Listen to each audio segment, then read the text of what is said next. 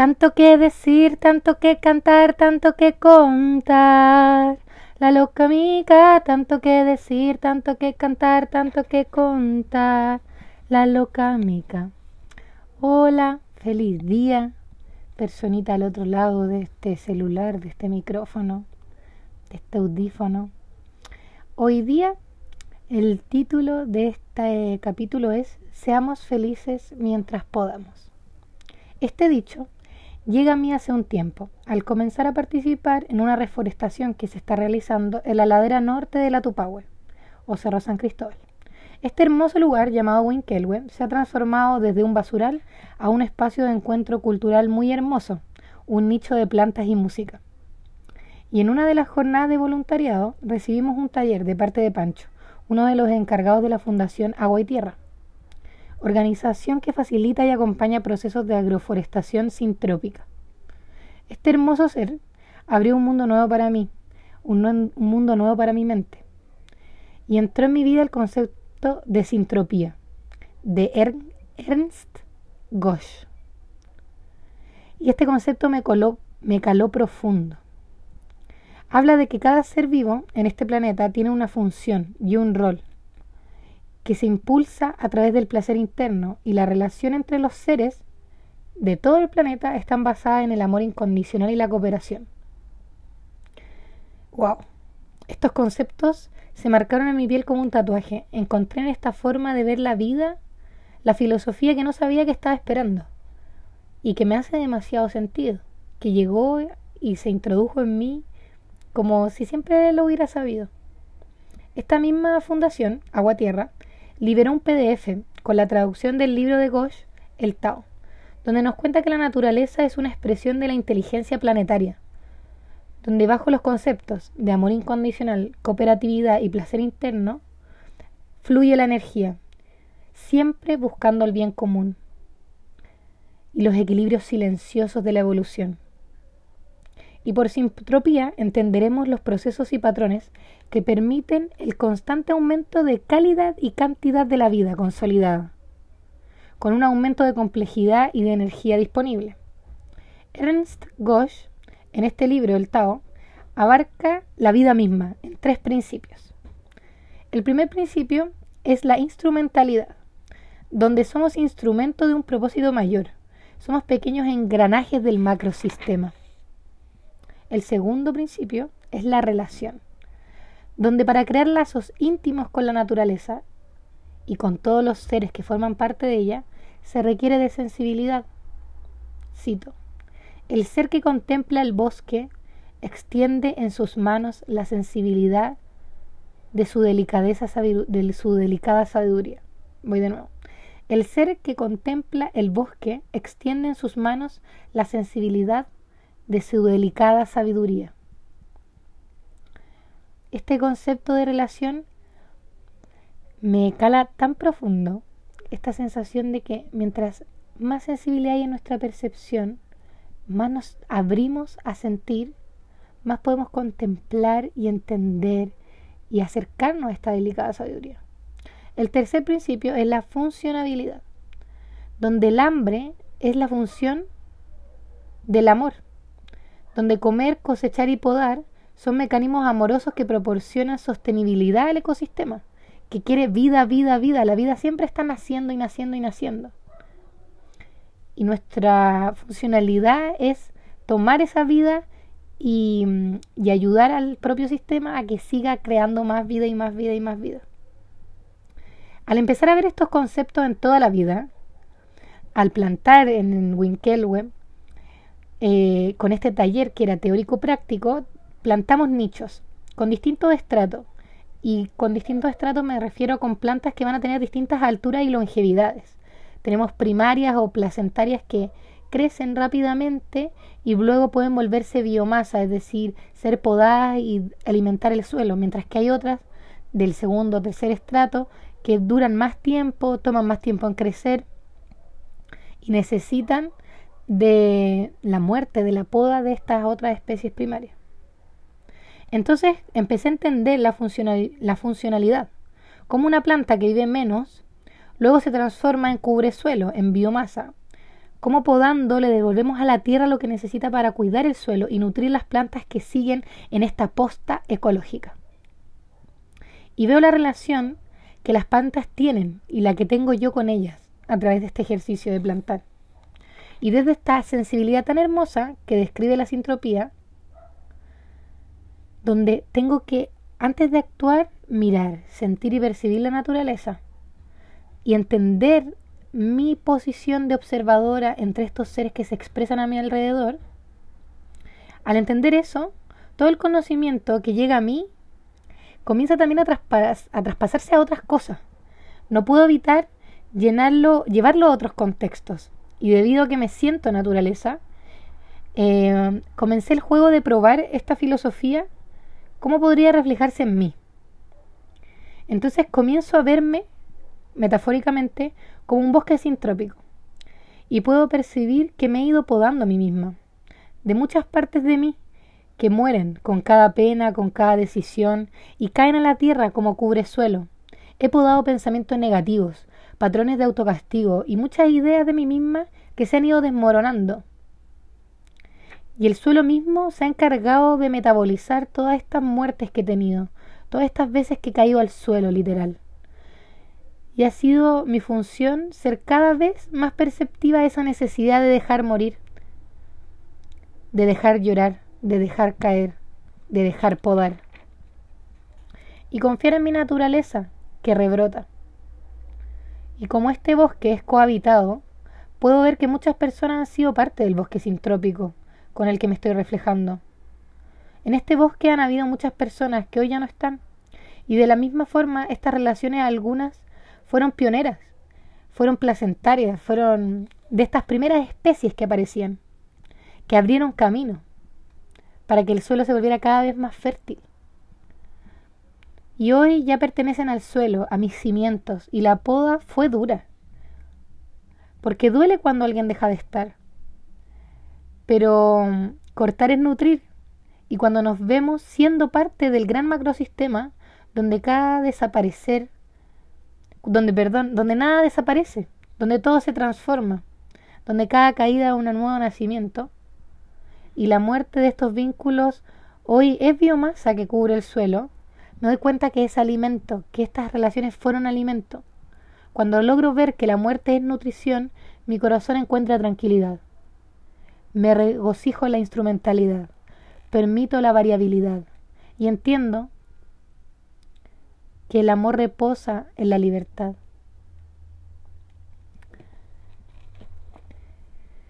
Ah, y así mismo, pues, la naturaleza sigue reflejándome procesos personales, procesos grupales, y me encanta. Y seamos felices mientras podamos. Flipo. Hoy día una amiga me dijo, podamos mientras podamos. Wow, ese ya es otro nivel. y, y ese es el ejercicio, creo yo, de sanar. El ejercicio es podar. Es podar aquellos patrones, programaciones, ideas que que son tan rígidas y permitir el cambio, permitir la evolución, permitir las llegadas, permitir las idas y ver cómo la naturaleza tiene su propio sistema y no quitarle al suelo la caída, ¿no? Me da esta sensación de que cuando limpiamos las hojas y las ponemos en bolsas, como he visto en el barrio lleno de bolsas de hojas, y es como, por favor, ¿cómo hace eso? Esas hojas secas, en primera opción, son perfectas para el compostaje porque es material seco maravilloso para crear nueva tierra, nueva vida. Pero también ahí mismo donde cae es donde debe quedar también, porque el suelo necesita la cubierta. Necesitamos poder ver esas muertes también, como entenderlas, eh, concientizarlas, que, que hay vínculos que ya no están y por qué no están, aprender de esas lecciones y no echarse a morir, porque yo de que la he cagado, la he cagado. Y con eso me refiero a que he cometido errores, he dañado, he sido poco responsable efectivamente. Pero no es para echarme a morir, sigo siendo una persona valiosa. Y lo que me hace valiosa es saber de esos errores, es aceptar cuando alguien me dice que hice las cosas mal, aceptar sus cortes también. Yo he sido podada de muchas relaciones, de muchos vínculos, de muchos grupos, porque no estaba sumando, po. No era ya no era mi momento, ya había dado mi, ya había tomado la luz del sol, ya había tenido mi ciclo y está bien. Mientras más me identifico con la naturaleza, más salud encuentro en mi mente. Mientras más me identifico con la tecnología, me cae bien la tecnología, pero esa inmediatez, esa ansiedad, menos feliz soy. Mientras que si me identifico con las hojitas, con los brotes, entiendo la paciencia de volver a ver el broto y de volver a ver la tierra, de entender cómo va avanzando los ciclos. Y yo también avanzo en esos ciclos. Y esa es la invitación, la invitación es a podarnos constantemente de ideas, de patrones, sacarlos fuera, permitir que caiga al suelo, permitir que nuestra energía psíquica, que nuestra frustración, nuestra pena, nuestro dolor baje al centro de la tierra, para que podamos liberarnos, para poder volver a gozar como niñas, como niños, a amar todo y permitirnos ser amadas por todo, en el instante presente, donde estemos, con quien estemos, sin aferrarnos a ideas, a estructuras, em, porque seguimos creciendo silenciosamente como una planta. Si no la vamos a ver en varios días, wow, manso crecimiento. Pero si estuviéramos ahí mirándola cada segundo, no nos daríamos cuenta del crecimiento, porque es constante. Y el cambio es constante. Y la vida es constante. Y el presente es constante. y esa y esa es la reflexión de hoy. Seamos felices mientras podamos. Y esta filosofía de Ernst Gosch, que se escribe, le digo al tiro, E-R-N-S-T, Ernst Gosch, G-O-T, em, creo que C-S-H o S-C-H, eso no estoy segura. Y mm, este hombre hermoso, me encanta lo que nos trae, como el placer interno mueve la vida. Y el placer interno también es el hambre, es esta energía instintiva que nos hace acercarnos al alimento. Y la vida funciona desde el amor incondicional. El placer interno y la cooperatividad son cosas que para que nuestros sistemas funcionen bien tienen que estar funcionando a tope, tenemos que colaborar para hacer de lo que nos da los recursos que nos da la naturaleza, hacer eh, cumplir nuestras necesidades o crear nuestro artefacto. Desde el placer interno, es decir, no desde la explotación de la esclavitud o de algún tipo de jerarquía, y siempre del amor incondicional. Lo amo, amo esta filosofía sintrópica. Y los sistemas sintrópicos en las plantas se ven muy complejos, muy variables. Hay de todo en un sistema, en un nicho sintrópico hay de todo. Hay herbáceas, hay em, porotos que son, hay leguminosas, árboles, arbustos. Un nicho sintrópico tiene de todo, como la vida misma. Aguante la complejidad, aguante la variabilidad, y cada planta tiene su función. Algunas tal vez en 30 años van a llegar al, a su pic necesitaron de todas estas otras que duraban menos, que eran estacionarias, que duraban un año o ciertos meses, para volverse suelo, volverse suelo, volverse suelo. Porque la, la tierra también tiene que alimentarse. No podemos solo extraerla. Y eso nos pasa también a las personas. No podemos solo dejar que nos extraigan energía, que nos extraigan tiempo. Tenemos que alimentarnos con tiempo, con placer, con actividades que nos nutran. En los vínculos igual.